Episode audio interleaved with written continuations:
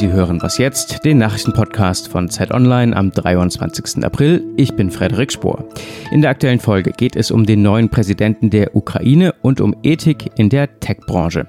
Zuerst aber kurz die Nachrichten. Nach den Anschlägen auf Kirchen und Luxushotels in Sri Lanka hat Präsident Sirisera Notstandsbestimmungen in Kraft gesetzt. Mit den Regelungen erhalten Sicherheitsbehörden mehr Macht, etwa für Durchsuchungen oder Festnahmen.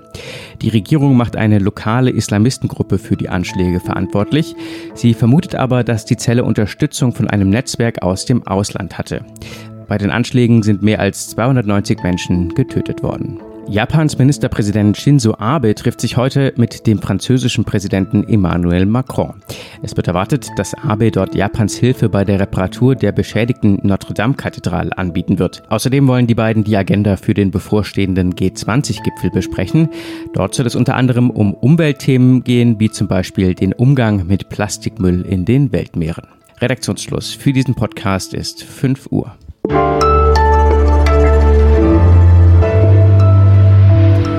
Hallo und herzlich willkommen zu dieser Was jetzt Folge am Dienstag. Ich bin Erika Zinger. Die Ukrainerinnen und Ukrainer haben einen neuen Präsidenten gewählt und zwar ein Komiker, Volodymyr Zelensky. Dass ein politischer Außenseiter zum Staatsoberhaupt gewählt wird, ist in postsowjetischen Staaten eigentlich undenkbar. Auch deshalb ist dieser demokratische Machtwechsel historisch. Mein Kollege Steffen Dobbert war in Kiew und hat die Präsidentschaftswahl verfolgt. Hallo Steffen. Hallo. Drei Viertel der Wahlberechtigten haben sich ja für Zelensky entschieden. Das ist ein ziemlich historisches Ergebnis. Dabei war er ja nicht unbedingt der Wunschkandidat der Ukrainerinnen und Ukrainer. Wieso haben die den trotzdem gewählt?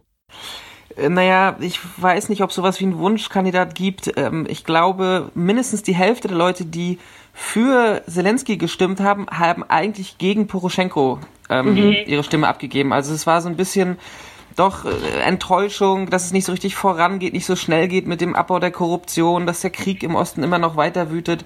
Ähm, und das war, glaube ich, sozusagen der Nachteil Poroschenkos und gleichzeitig der große Gewinn von äh, Zelensky. Was wir da gerade in der Ukraine beobachten, kann man ja schon einen ziemlich ungewöhnlichen Demokratisierungsprozess bezeichnen. Was macht den so besonders? Ja, ich finde es ziemlich unglaublich. Ähm, ich habe das Land, glaube ich, jetzt seit 2011 immer wieder bereist. Ähm, und äh, wenn man so will, existiert es ja erst seit 28 Jahren. Also 1991 gab es die Unabhängigkeit. Mhm. Dann war es so, zumindest in den 90ern, noch Anfang der Nullerjahre, war das so, dass es eigentlich ein unabhängiges Land war, aber trotzdem noch vom Kreml aus ähm, insgeheim gesteuert wurde. Also da wurden äh, Politiker eingesetzt. Und was jetzt seit der zweiten Revolution, seit 2014 dort passiert, finde ich ehrlich gesagt atemberaubend. Ich war jetzt die vergangene Woche in Kiew, bin dort durch die Gegend gelaufen, habe mit vielen Leuten gesprochen. Und ja, man muss sich das mal vorstellen, die haben sich Freitagabend im Fußballstadion, im größten mhm. Stadion des Landes, äh, versammelt, um die Präsidentschaftskandidaten zu sehen. Also die Wahlbeteiligung war sehr, sehr hoch und die Leute, ja, die freuen sich trotz aller Probleme darüber, dass sie ihre Stimme abgeben können. Das ist schon was, zumindest hier in Westeuropa oder Mitteleuropa, was Besonderes. Kommen wir nochmal zurück zu Zelensky. Was ja ganz klar ist, der hat auf jeden Fall ein Comedy-Programm, weil das sein Job ist. Aber was ist denn sein politisches Programm? Kann man das schon irgendwie absehen? Äh, ja, man kann ahnen. Also er hat jetzt diesen Wahlkampf gewonnen mit so einer Mischung aus nichts verraten und einfach eine gute Show abgeben. Also es ist ja legendär, dass er sozusagen sich selbst gespielt hat in einer TV-Serie. Inhaltlich ist er ein Liberaler, das sagt er. Also er wird weiterhin an diesem Kurs festhalten, dass ähm, die Ukraine eine Marktwirtschaft ist. Er will auch die Westbindung ausbauen, also eine Anbindung, vielleicht sogar irgendwann eine, ein Beitritt zur EU forcieren. Ähm, also da hat sich dieses Land in den Jahren jetzt seit Russland diesen Krieg auch begonnen hat, eher nach Westen ausgerichtet ähm, und das wird er fortführen. Also ganz wichtig, was er zumindest sagt, ist, dass er auch die Korruption bekämpfen will. Das ist nämlich das größte mhm. Problem in diesem Land. Apropos Russland, der russische Ministerpräsident Medvedev hat nach der Wahl gesagt, man hoffe in Russland auf einen Neustart äh, in den Beziehungen zu Kiew. Hat man denn schon eine leise Ahnung, wie sich Zelensky Russland gegenüber positionieren wird? Also ich war ja Freitag ja im Stadion, wo er ähm, dazu auch befragt wurde. Poroschenko hat ja versucht, ihn da sozusagen bloßzustellen, dass er zu schwach wäre, die Armee zu führen. Ähm, man weiß es natürlich nicht genau, was jetzt passiert, aber auf jeden Fall wird Zelensky alles versuchen, dass Russland diesen, diesen Krieg beendet. Mhm. Ähm, wie er das schaffen will, das weiß ich nicht. Natürlich sagen die Russen jetzt, ja, wir hoffen mal. Ähm, das sagen sie aber schon ziemlich lange. Also sie müssten einfach mal die Unterstützung für die äh, Separatisten im Südosten des Landes einstellen. Ich weiß nicht, ob Zelensky da irgendwas irgendein Trumpf äh, im Ass hat oder ein, ein, Ass, ein Ass in der Tasche noch hat, das wird auf jeden Fall schwierig. Das sagt Steffen Dobbert. Ich danke dir fürs Gespräch. Gerne, ich stecke alle Asse jetzt wieder ein, weil ich noch ein bisschen müde bin von meiner Reise aus der Ukraine.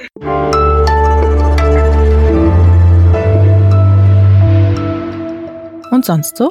Sind Sie ein Foodie oder fotografieren Sie Ihr Essen und laden es auf Instagram hoch? Vielleicht lieben Sie ja Avocados, dann habe ich eine interessante Info für Sie. Denn der Avocado-Konsum hat sich seit 2010 verdoppelt, wohl vor allem durch den Hype auf Instagram. Wenn Sie jeden Tag eine Avocado essen, liegt Ihre Avocado-Kohlendioxid-Ausstoß Jahresbilanz laut dem Klimarechner der BBC bei 72 Kilogramm. Vor allem natürlich, weil der Transport und der Avocadoanbau ziemlich ressourcenraubend sind. Ja, wir konsumieren, wir fotografieren, wir teilen und das beeinflusst wiederum andere, die unsere Bilder konsumieren und am Ende hat das dann wirklich konkrete Auswirkungen auf die Welt, wie das Beispiel der Avocado zeigt. Also beim nächsten Frühstück vielleicht Finger weg von der Avocado oder der Handykamera.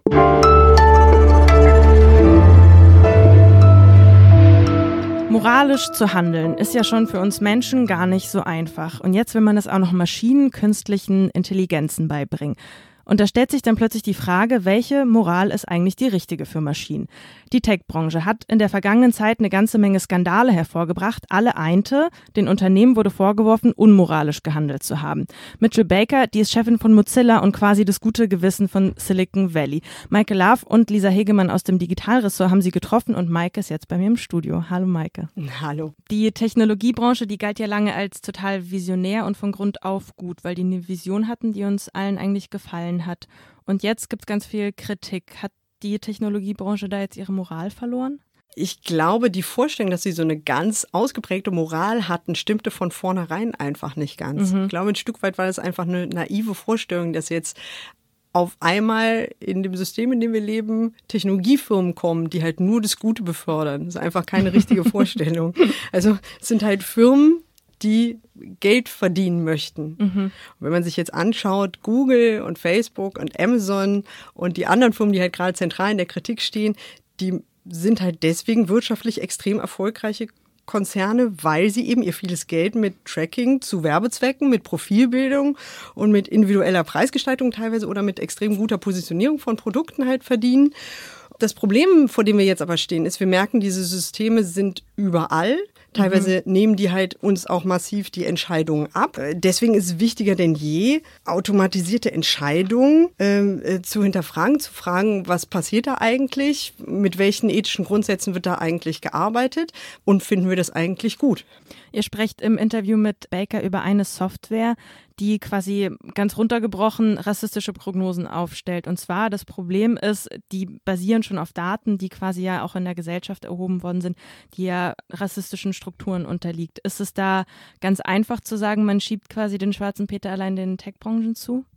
Also in dem System, über das wir da gesprochen haben, geht es quasi darum, dass äh, im US-Justizsystem Straftäter untersucht werden und halt irgendwie geschaut wird, wie wahrscheinlich ist es, mhm. dass sie halt nochmal noch mal straffällig werden. Und wenn man halt irgendwie so ein System einsetzt, dann benutzt man natürlich die Daten, die halt äh, das Justizsystem in den USA über diese Leute getroffen mhm. hat. Jetzt kann man natürlich nicht sagen, das System ist schuld, wenn diese Daten aus der Vergangenheit die Vorurteile, die in der mhm. Gesellschaft bestehen, halt einfach reproduzieren. Wie man das allerdings aus diesen Systemen rausbekommt, ist eine sehr, sehr komplizierte Frage. Und es wäre sicherlich zu kurz gegriffen, nur die Tech-Unternehmen mit dieser Frage zu betrauen. Weil mhm. dann würden die ja quasi darüber entscheiden, wie wir uns vorstellen, wie die Zukunft zu gestalten sei. Lass uns nochmal am Schluss äh, zurück auf Baker kommen. Hat die irgendeine Prognose, irgendeinen Vorschlag, wie wir damit umgehen sollten in der Zukunft? Also was Mozilla auf jeden Fall hat, ist eine Initiative, die halt sagt, wir, wir müssen auf der Bildungsebene mhm. stärker ansetzen, die halt sagt, man muss halt so geisteswissenschaftliche Ideen, die es halt in diesem Zusammenhang auf jeden Fall gibt, stärker äh, in die Ausbildung von äh, IT, Informatik und Computerwissenschaften integrieren. Dann hat sie jetzt zum Beispiel einen anderen Ansatz, ähm, dass sie halt sagt, Technikprobleme müssen auch ein Stück weit von Technik gelöst werden. Also sie vergleicht das zum Beispiel, fand ich ganz interessant, mit äh, der Autobranche, die halt mhm. halt sagt, Autos sind am Ende nicht sicherer geworden, weil es halt so viele Regulierungsvorschriften gab, sondern weil es halt einfach technisch nach vorne mhm. gegangen ist. Es gab ein Airbag, es gab Sicherheitsglas und deswegen haben wir sichere Autos. Und überträgt das so ein bisschen auf diese Technikbranche als Gedanken. Ich danke dir, Maike. Das war was jetzt für heute. Schreiben Sie uns gerne an wasjetzt.zeit.de. Morgen gibt es dann die nächste Folge. Tschüss und machen Sie es gut.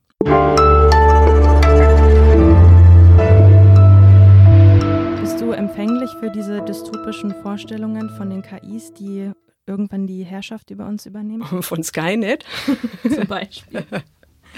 Hm, ähm, äh, als fiktionales Gedankenexperiment ja, aber ich glaube, an der Realität ist es nicht so sehr angedockt.